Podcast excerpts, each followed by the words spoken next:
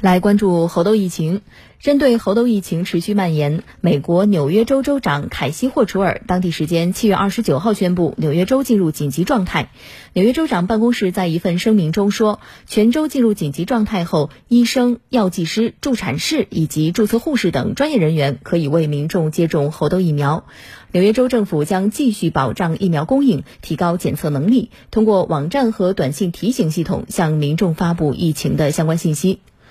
美国疾病控制和预防中心的数据显示，截至二十九号，全美累计报告猴痘确诊病例五千一百八十九例，其中纽约州确诊病例最多为一千三百四十五例，超过全美确诊病例总数的四分之一。加利福尼亚州位列第二，为七百九十九例。此前，为加速应对猴痘疫情，加州旧金山市长伦敦布里德二十八号宣布，全市八月一号起进入紧急状态。